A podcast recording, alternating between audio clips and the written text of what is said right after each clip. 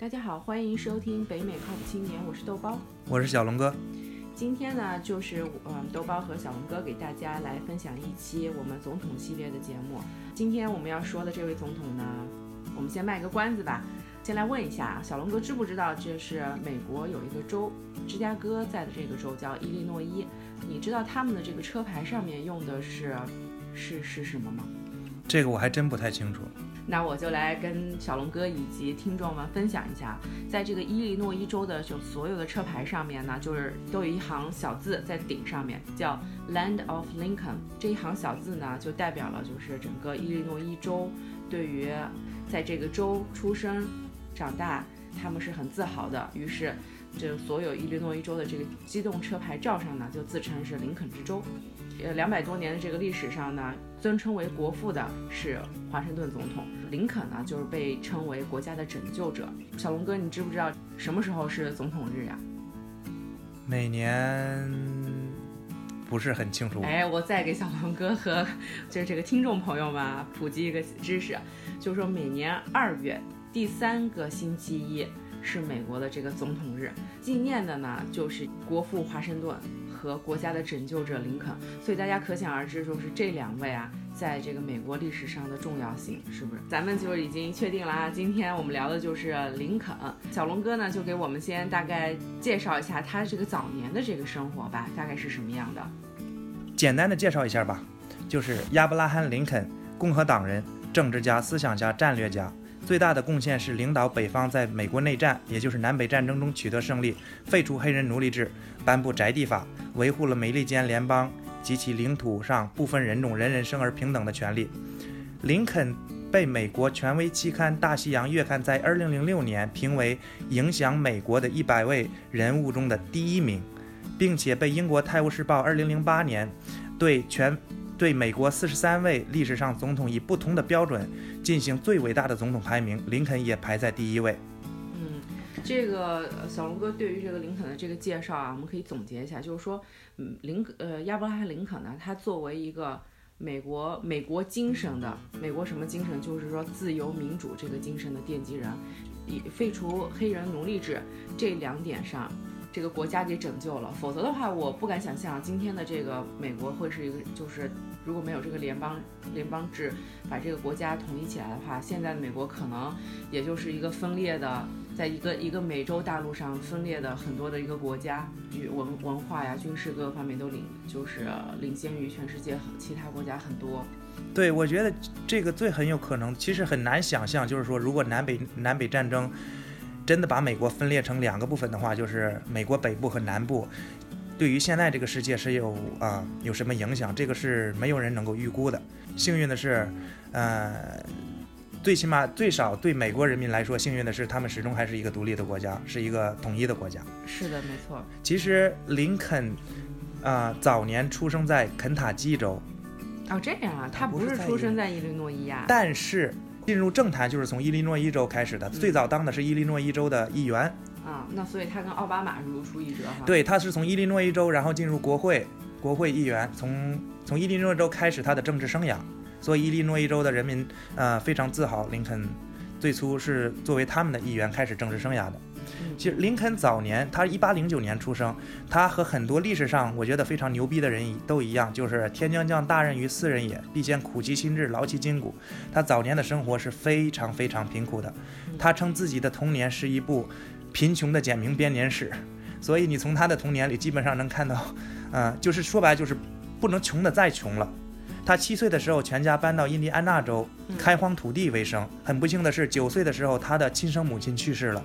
他就得承起了承担起了很多家庭的责任，然后十岁的时候，也就是他母亲去世第二年，他有了一位继母，这位继母非常勤劳慈祥，继母也带着好像是四个孩子，然后嫁到嫁给了林肯的父亲，但是这这个这位继母对待所有的孩子都像自己，呃自己的亲生孩子一样，尤其是她非常喜爱小林肯，所以这个家长的引导也挺重要哈。嗯，我记得就是说，呃之前看过一个小故事，就是说林肯他在小的时候啊、在家里头干活，干农活，完了之后他干完活，他想找自己的父亲要些零花钱，说我干活了，你给我点零花钱，于于是被他父亲拒绝了。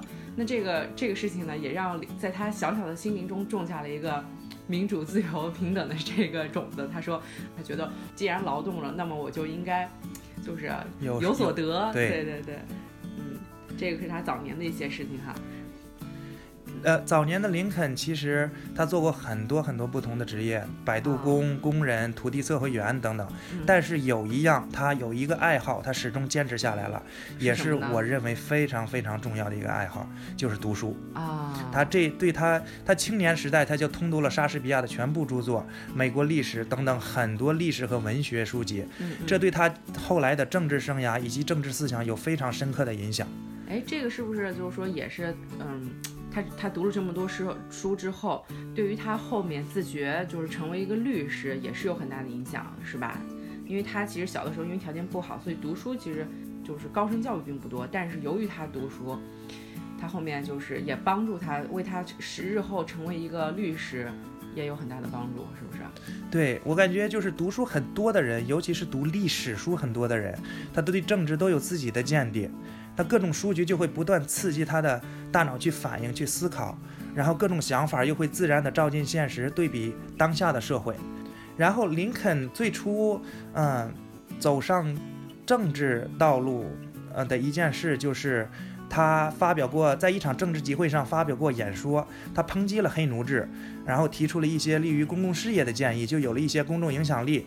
其实最早的时候，在啊、再早一些的时候，林肯曾经啊、受雇运货到新奥尔良，啊，然后新奥尔良给大家就是给我们背景一下，它这个在什么地方呢？新奥尔良新奥尔良在密西西比河最南端，就是出口处。对，最出口处。哦它密西西比河北起于明尼苏达州，嗯基本上是南北贯穿整个美国。嗯，所以它这个是像类似于，呃，类似我们黄河母亲河的一个一个地位是吗？对啊，它就是沿着密西西比河运货到新奥尔良，嗯在在那里，它目新奥尔良在很南端嘛，嗯那时候南方的黑奴黑奴制是非常盛行的。对，然后他目睹了就是奴隶拍卖场的场景场景，嗯就奴隶贩子当众就毒打侮辱那些戴着镣铐的黑奴。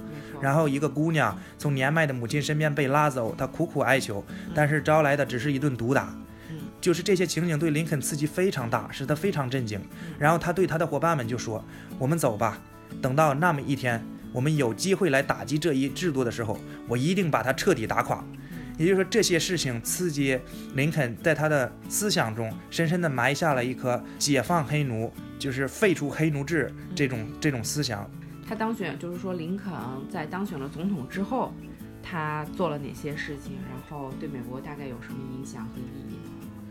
对，其实林肯他从伊利诺伊州，然后到国会议员，最后到呃当选总统，呃时间并不长，但是他有有好好多次落选的经历。幸运的是，他1860年林肯当选为美国第十六任总统。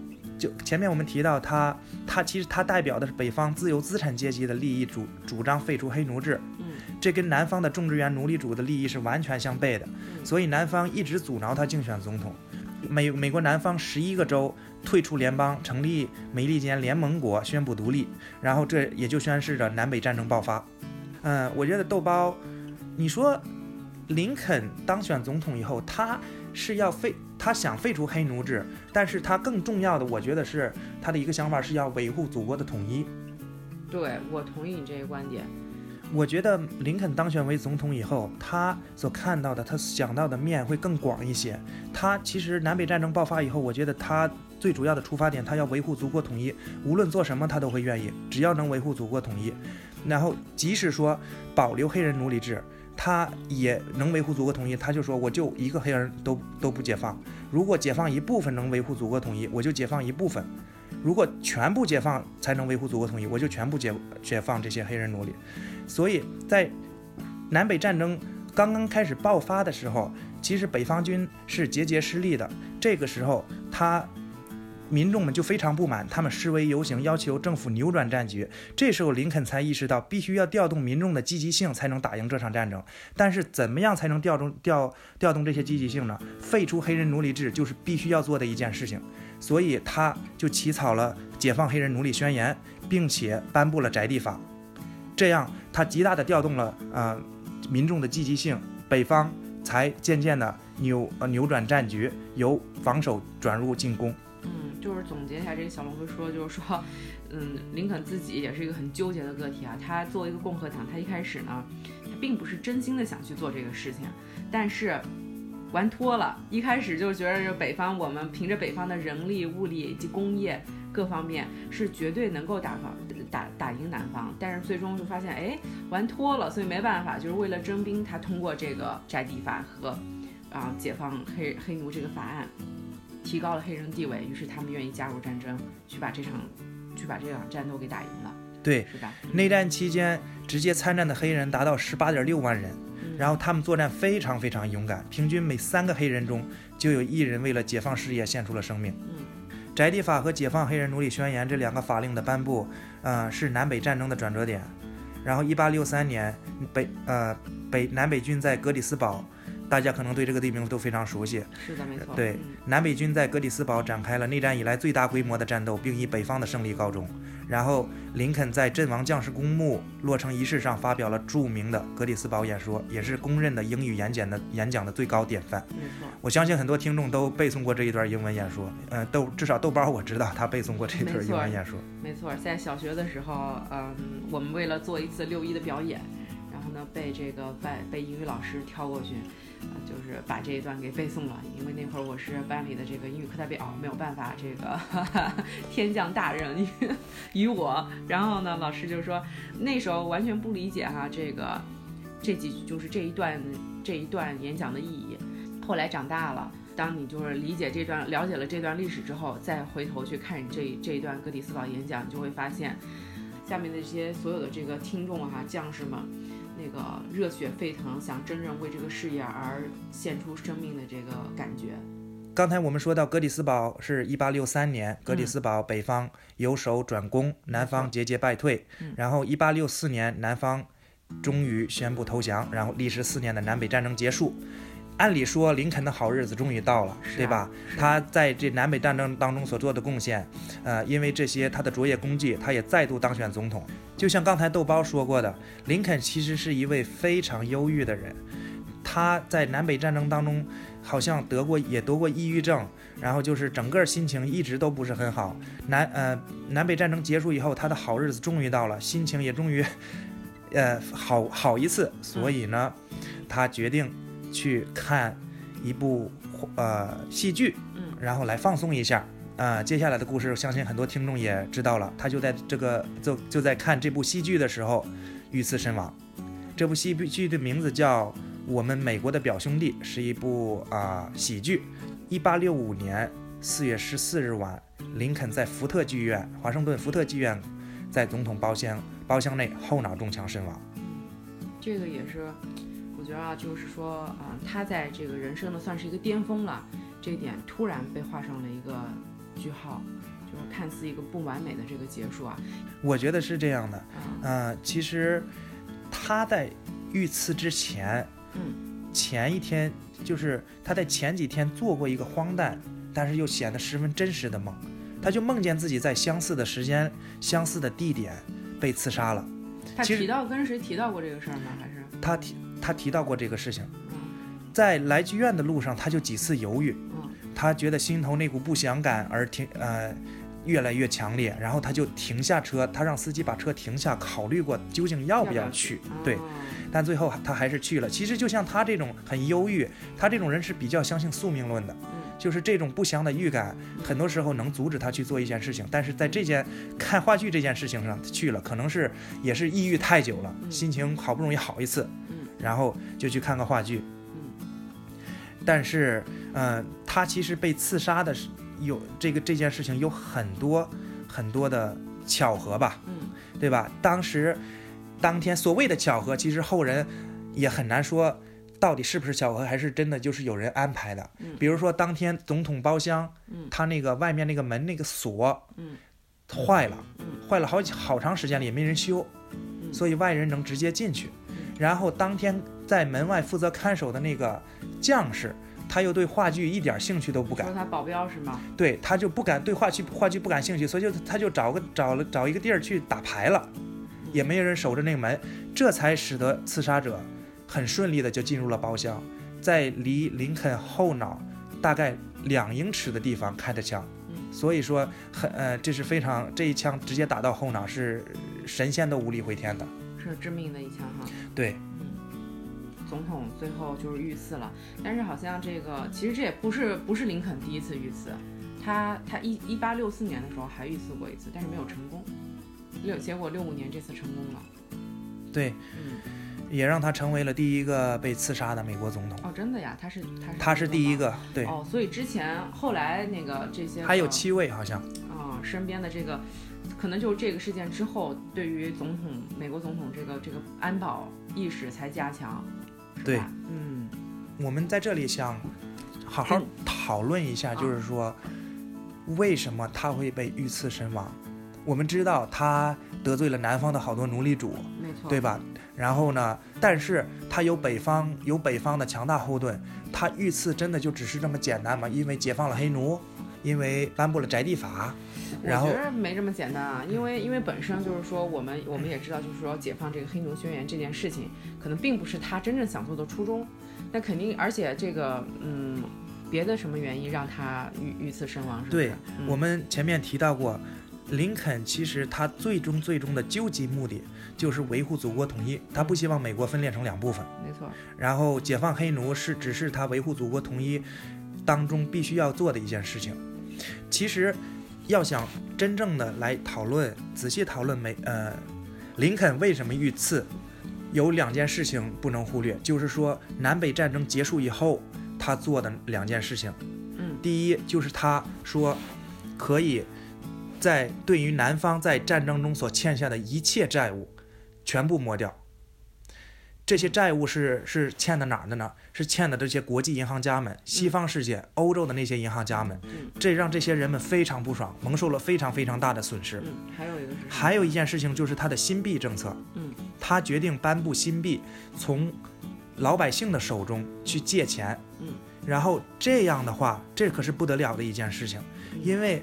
呃，德国的铁血首相俾斯麦曾经一针见血地指出，就说林肯从国会那里得到授权，通过向人们出售债务、国债来进行借债，这样政府和国家就从外国金融家的圈套中跳了出来对，当外国金融家明白过来的时候，林肯的死期就不远了。嗯嗯，他动的林肯，也就是说林肯动的奶酪太大了。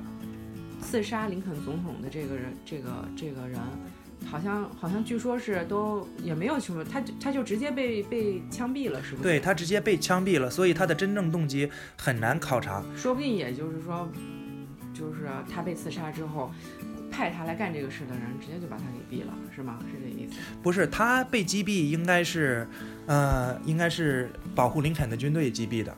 但是，就是刺杀林肯的这个人叫布斯，嗯，他和一个人就是是呃被击毙以后，在他的一些遗物里嗯发现了很多呃一些邮件，加密的邮件。然后呢，加密邮件来往的对象叫做犹大本杰明。这个人是谁呢？犹大本杰明，他和欧洲很多呃大银行家都都有呃来往。嗯，然后其中有一个家族的名字，大家应该看过《货币战争》的人应该比较熟悉，罗斯柴尔德就叫做罗斯柴尔德哎。呦，真是他们呀！不一定说是他们，就是说，但是林肯所动的奶酪肯定是动了西方这些大银行家的奶酪，所以他的死期也就不远了。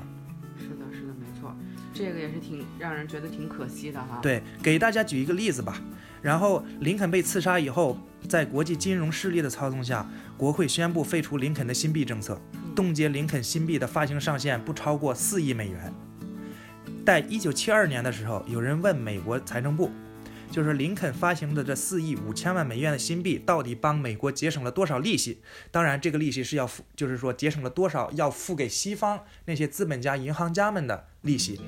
然后经过认真的计算，几个星期之后，财政部的回答是，因为这四亿美四亿五千万美元新币，美国政府一共呃一共节省了四十亿美元的利息，四十亿美元呀。